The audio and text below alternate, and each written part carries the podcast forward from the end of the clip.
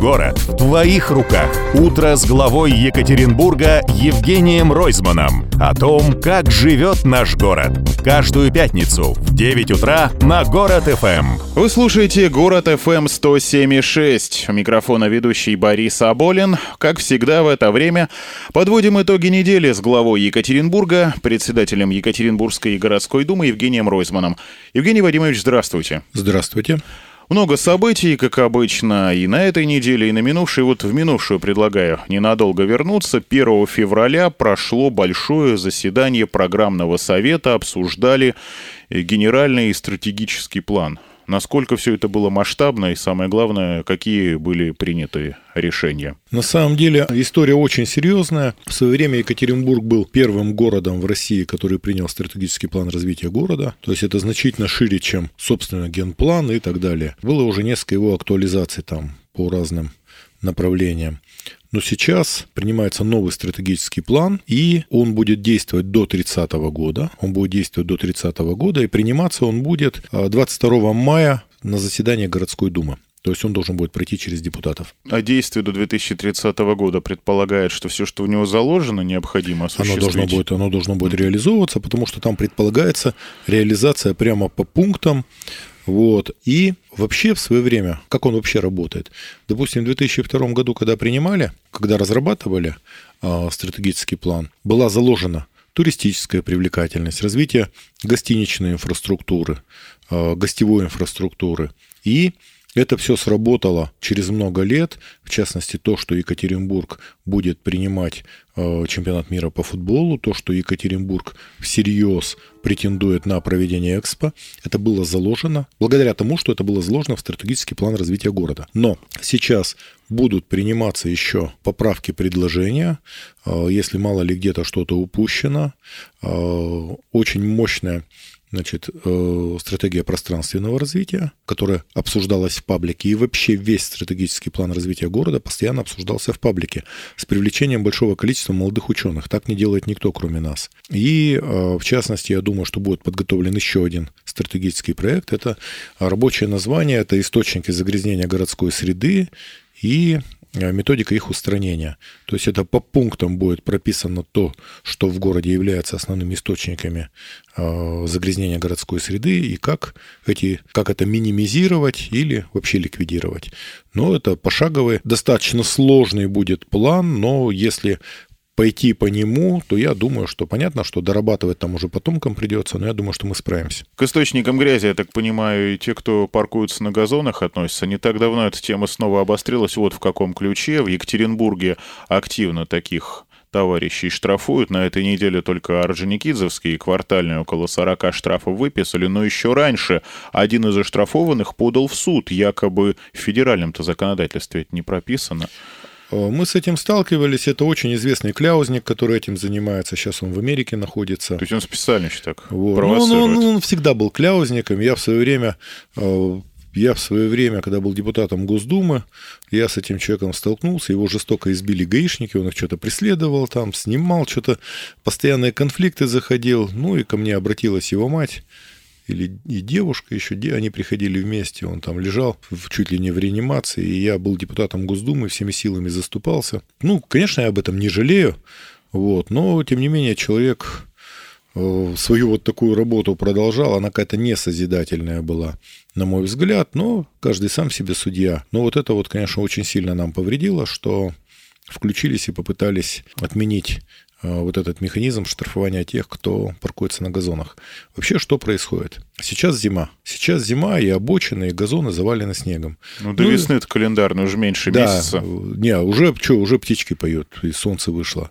И, машины... и снега мало, кстати. Да, снега в этом году мало. И машины начинают ставить машины начинают ставить а, просто на заснеженную поверхность укатанную, угу. потом снег все тает, тает, тает, в конце концов уже начинает проглядывать земля, а потом все-таки по привычке ставят, и в конце концов уже размешивают все, а потом говорят, да где здесь газон-то, вон, ну, чернозем, глина и так далее. Конечно, любой город должен иметь механизмы борьбы с этим явлением, но надо понимать, что сейчас э, у местного самоуправления практически нет никаких полномочий, потому что если бы на места были отданы полномочия ну, хотя бы э, регулировать вот эти вещи и взимать штрафы так, чтобы они попадали в городскую казну, то можно было бы решать все проблемы. То есть моментально это бы получило очень мощное такое воспитательное значение, и для города это деньги, на которые можно обустраивать и скверы, и газоны, и детские площадки. Ну, в частности, вот э, Тель-Авив, разговаривал с мэром Тель-Авива, э, у них они отчисляют только федеральные налоги, а все местные доходы у них никто не трогает, и у них эта система штрафов позволяет им содержать все свои пляжи, все свои ну, зеленые насаждения, а там же еще очень много вопросов. С одной стороны, у них нет зимы, но с другой стороны, им надо постоянно орошать все, потому что жарко и э, вода очень дорогая. Вот. Мало того, они строят, они сами на свои деньги сейчас строят себе надземное метро, по всему Тель-Авиву. То есть у них бюджет в разы больше, чем бюджет Екатеринбурга, только потому, что у них деньги не отнимают. Вот. У нас ситуация другая. У нас отнимают практически все заработанные деньги у города, нет никакой мотивации зарабатывать, потому что их все равно заберут.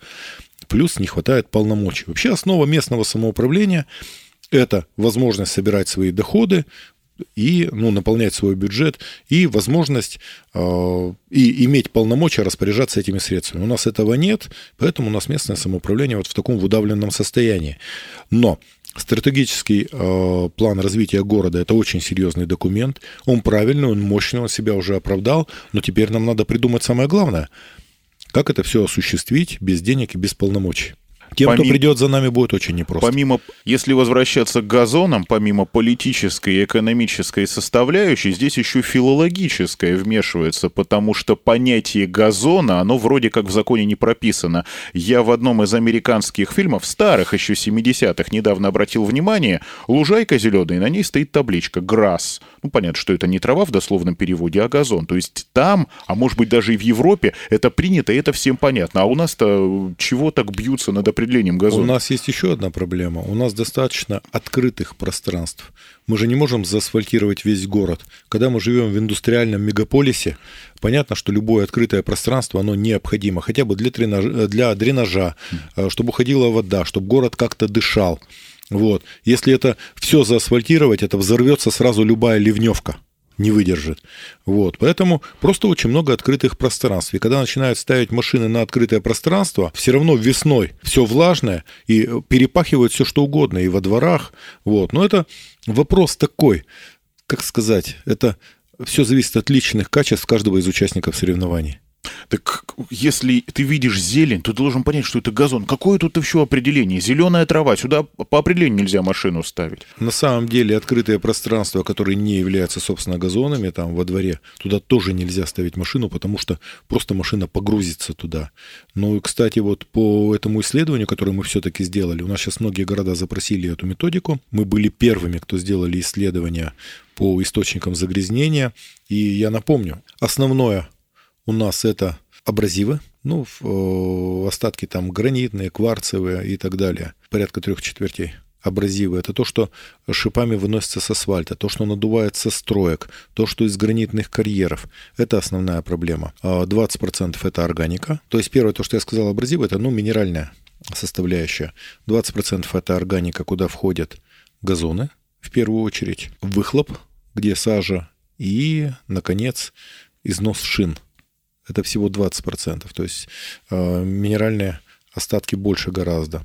И самое интересное для всех, что выяснилось, что проезжая часть всех улиц значительно чище, чем дворовые территории. То есть это ситуация, которая касается всех нас. А потому что за дворы отвечает управляющая компания, это какая-то особенная организация, относительно которой у муниципалитета, я так понимаю, и области тоже не особенно-то и рычагов хватает. Э, ну, какие-то рычаги есть, их, конечно, не хватает, но я считаю, что за чистоту дворов мы все вместе отвечаем. А управляющая компания – это те, кого мы нанимаем. ТСЖ – это то, во что мы сами организовываемся. То есть и ответственность здесь на нас, на всех. Если нам нравится так жить, мы так, так и будем жить. Поэтому сейчас в стратегический план а, будет заведен еще один проект по минимизации источников вот, и по ликвидации источников загрязнения городской среды.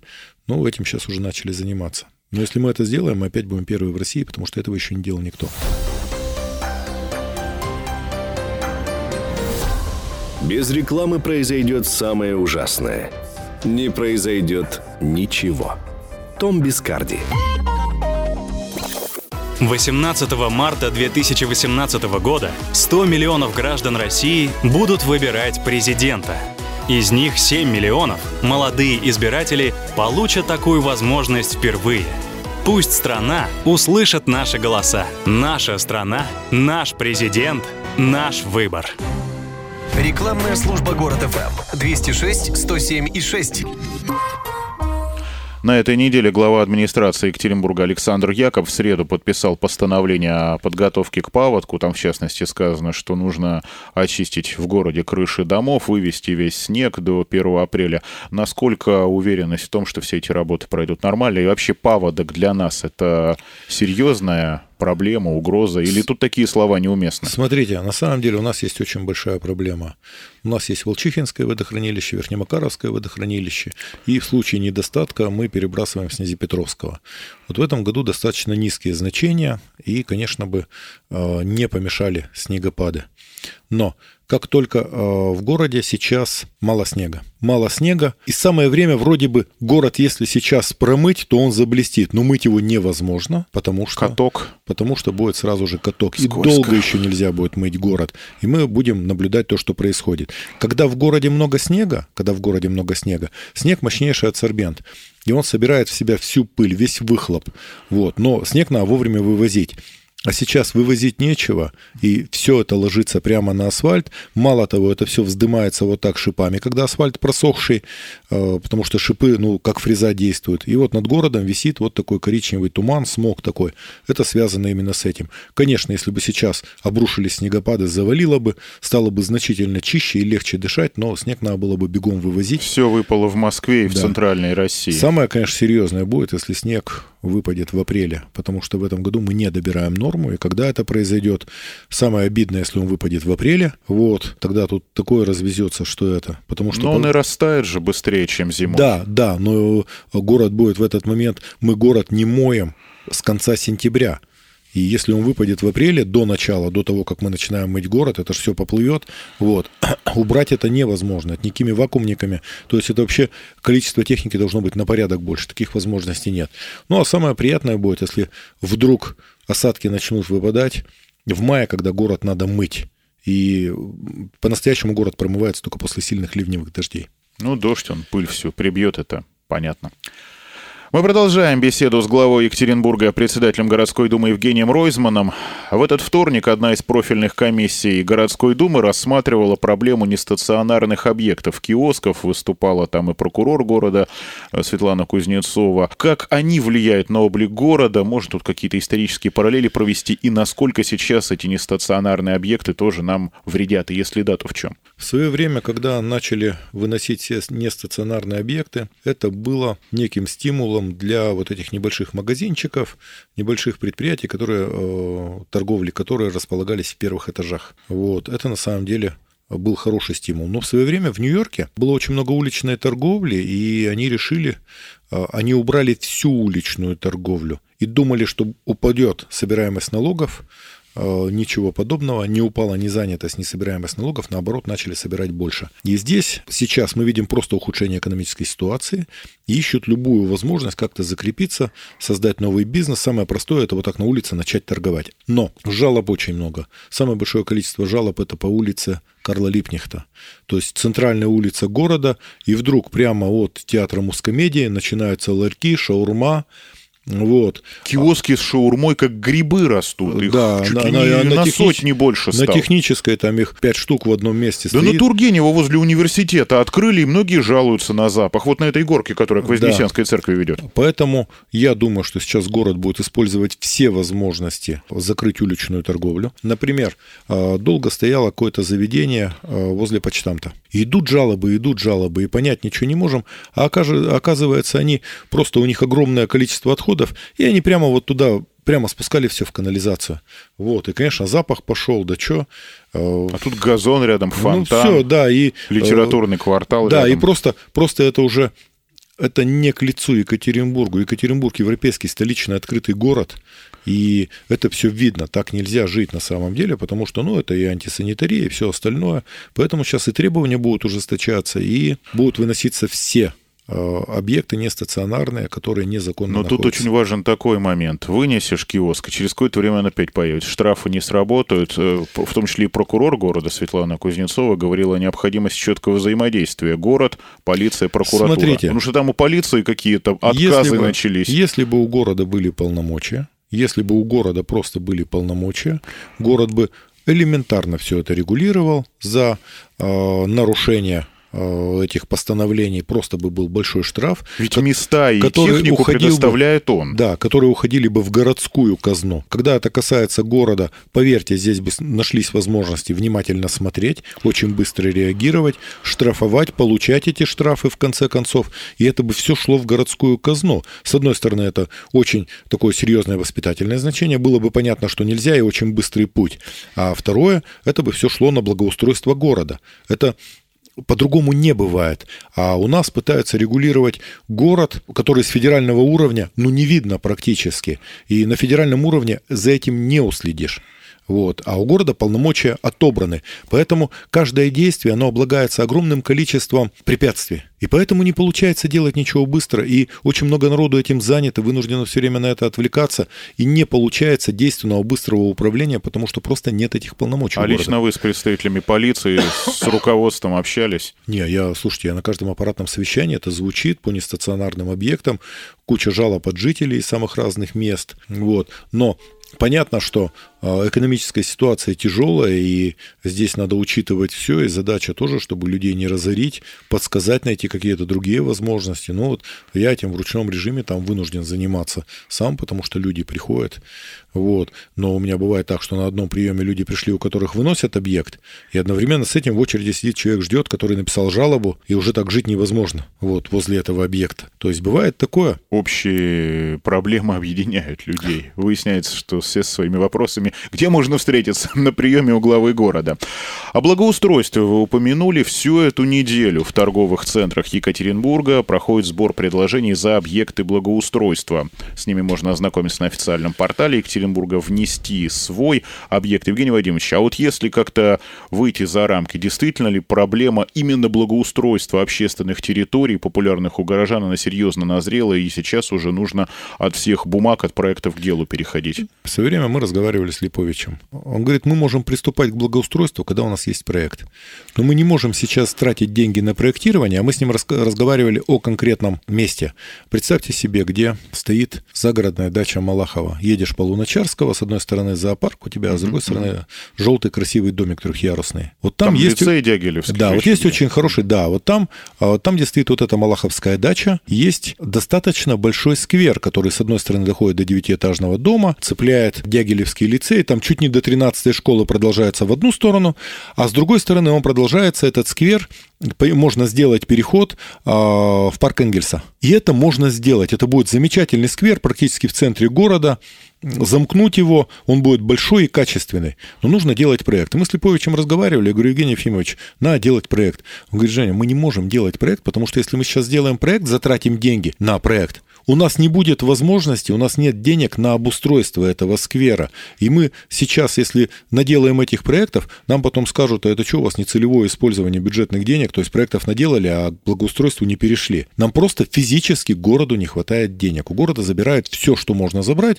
Ну, я считаю, что это такие федеральные тренды, региональные тренды, чтобы было проще городом управлять. Нищими управлять проще. Поэтому вообще, ну, в глобальном в таком смысле, конечно, надо возвращать местному самоуправлению доходные источники, и полномочия, и тогда города просто выйдут на другой уровень развития. А если говорить о предложенных объектах, тут и три участка набережной и сквера у оперного. Слушайте, оно происходит уже само. Сквер у оперного нормально он сделан. А, Там есть очень мощный проект по реконструкции Большого Урала. Там будет большая арка. Там а, строится башня, а, будет арка, аллея вести, и он замкнется. А прямо сквозь Большой Урал проход. Это очень хороший такой проект, он уже давно. Что касается набережной. Набережной занимаемся уже проект из 2014 года. Первая задача от Верхесецкого до Нижнеесецкого эту сторону. А задача сейчас все, что касается виза Верхесецкого завода. Там идет сейчас ревизия, где чья земля, где кто собственник, чтобы это как-то закомпоновать и привести к общим интересам. Вот. А вообще набережная в Екатеринбурге, если она будет сделана, это будет а, в одну сторону 32,5 километра. Ну и сейчас сейчас идут разговоры, но уже все решения приняты. Это по левой части, а, по левой стороне реки, а, вниз по течению от Малышева и до Куйбышева. А там, там дальше еще и до да. парка Маяковского. Там уже работы ведутся, ну а потом до парка Маяковского там достаточно сложная вот эта часть и с правой, и с левой стороны. Вот, но когда-то это придется делать. Там очень много у реки прибрежных неухоженных участков. А если говорить о скверах, допустим, сквер Попова, парк 22-го партсъезда, Зеленая роща та же. Парк 22-го партсъезда, э, там есть своя история. Э, там надо восстанавливать то, что было нарушено и рассечено при реконструкции у Вечного огня. А, на самом деле это для города очень важный, важный был участок. Расшить вот этот перекресток Ленина-Московского, один из самых тяжелых перекрестков. Сделали его очень удачно. Но теперь надо благоустраивать парк, чтобы он все-таки замкнулся от ОММ до, до, до 22-го партсъезда. Вот, чтобы туда и виз бульвар вошел, и я считаю, там надо сохранять все, что осталось, плюс делать пешеходные переходы. Вот, ну там э, этой весной там будут работы идти очень быстро, там что можно будет сделано.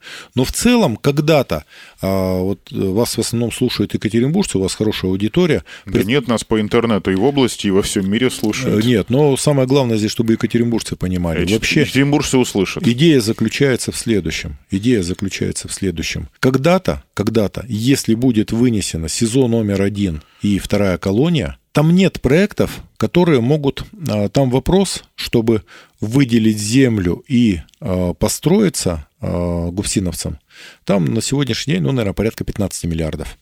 И нет проектов, которые закроют это. Нет проектов, которые э, станут прибыльными, которые перекроют эти деньги. Поэтому там имеет смысл не бороться за деньги, там порядка 5 гектаров. Если там сделать парк, представьте себе, этот парк с одной стороны замкнется э, с Ивановским кладбищем, а там хороший массив такой, который доходит там, ну, чуть ли не до Посадской. Он замкнется с Ивановским кладбищем, а вот в эту сторону, на север и на запад, его можно запустить вниз, и он уйдет до парка, сделать переход, и он уйдет до парка 22-го партсъезда. Представляете, какой массив скверов может появиться в городе? Это вообще реальная история. Этим вот имеет смысл заниматься. Вот. Ну и много еще такого. Пока у нас много говорят о демонтаже недостроенной телебашни, судя по всему, решение уже принято в этой связи. Мне не совсем понятно, почему вдруг именно сейчас обострились ее защитники. Нет ли здесь какого-то популизма? Да нет, э, просто вдруг, когда все поняли, что ее завтра не будет, ее вдруг стало жалко, эту башню. Потому что такую башню уже не построить. Я разговаривал с разработчиками, они говорят, там качество бетона таковы, а, разрабатывали челябинцы, занимались а, в свое время, в конце 70-х, начале 80-х. Они говорят, качество бетона таковы, она бы могла простоять 300 лет еще. Что мне жалко? А в свое время было несколько проектов, а, что с этой башней сделать. Ну, там пять были, лет назад как да, раз. Там были такие красивые проекты. Там столько народу заявляло, серьезных архитекторов и из Питера, и из Москвы. Все восприняли всерьез и рубились за этот проект. На самом деле, конечно, без особых затрат а, эту вышку можно было делать гигантской мачтой и так или иначе использовать ее для размещения самых разных световых конструкций. Это было бы украшение города, и не бог весь какие деньги для этого были нужны. Но пошли вот по этому пути. Сначала ее выкупили у Федерации там за полмиллиарда, в те времена, когда доллар еще был 30. Потом продали, уговорили Казицына построить там арену, все решения приняты. Но, если честно говорить, если быть объективным, конечно, льда не хватает. У нас льда не хватает ни для шорт-трека, ни для фигурного катания, ни для хоккея то есть мы начинаем отставать. Поэтому любая ледовая арена, она на самом деле важна. Ну, этот аспект никто не оспаривает, но место, насколько место, оно удачно место выбрано. Это, да, место это центр города. Если что-то серьезное проводить, это будет, конечно, все встанет в пробках. Потом, ну, это достаточно историческое место, к нему примыкают казанцевские усадьбы, э, замечательные там.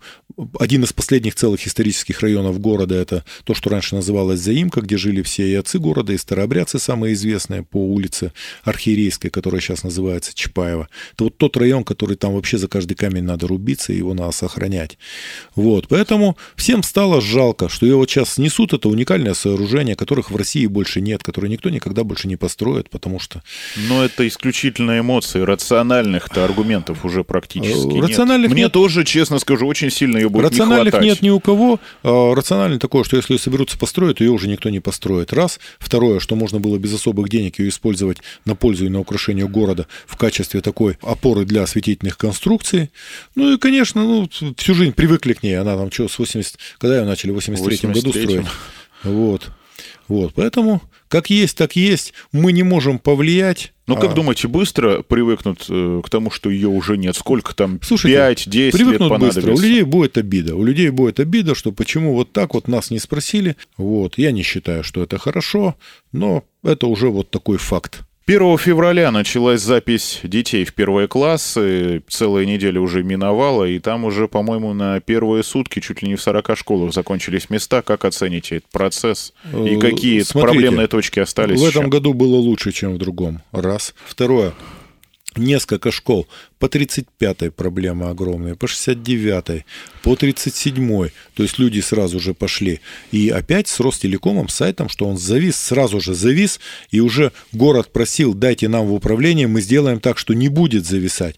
Мало того, люди начинают нанимать айтишников. Собственные сайты разрабатывать. Да, люди начинают нанимать продвинутых программистов, айтишников, там, э, компьютерщиков, чтобы они их выписывают им официально доверенности, чтобы они успели записать ребенка в школу. На самом деле потом оно все дорабатывается в ручном, в ручном управлении, но надо понимать, это антикоррупционная система. Она выстроена так. У нее нет мозгов, глаз, ушей. Она вот работает так. Сейчас будет всех лихорадить, но потихонечку на улице не останется никто.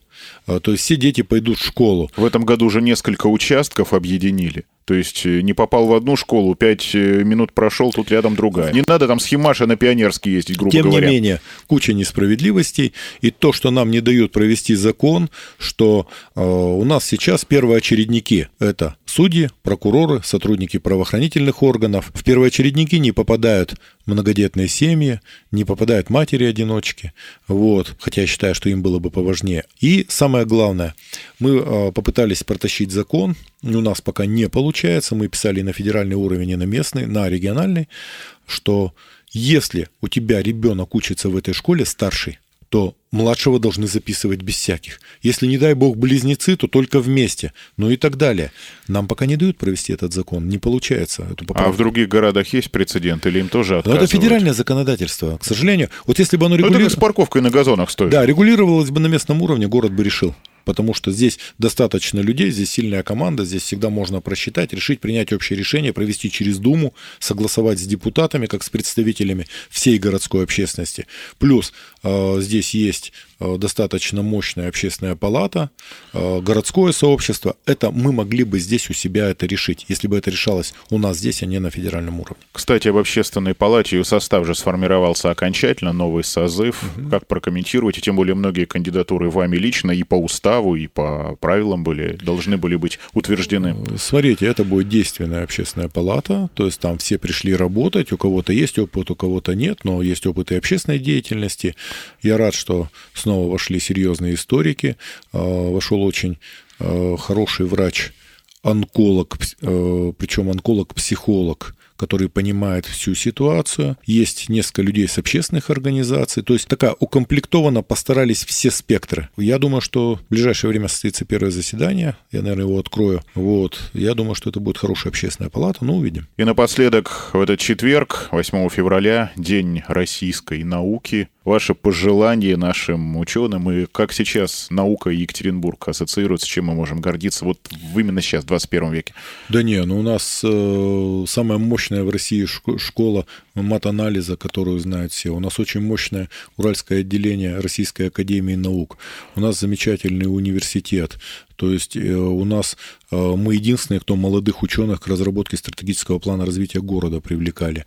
И я хочу, конечно, пожелать всем, кто в науке работает, помнить, что они работают не на сегодняшние, не на какие-то сиюминутные, не обслуживают сиюминутные политические интересы, а наука работает для людей. Наука работает на будущее. Я желаю вам всем, конечно, успехов, оставаться сильными и независимыми и просто приносить пользу людям. И, конечно, это будет и востребовано, и оценено и сегодня, и потомками. И Конечно, желаю вам всем доброго здоровья. Спасибо. Евгений Ройзман, глава Екатеринбурга, председатель городской думы, был у нас сегодня в гостях. Спасибо. Удачи. Рекламная служба город ФМ 206 107 и 6.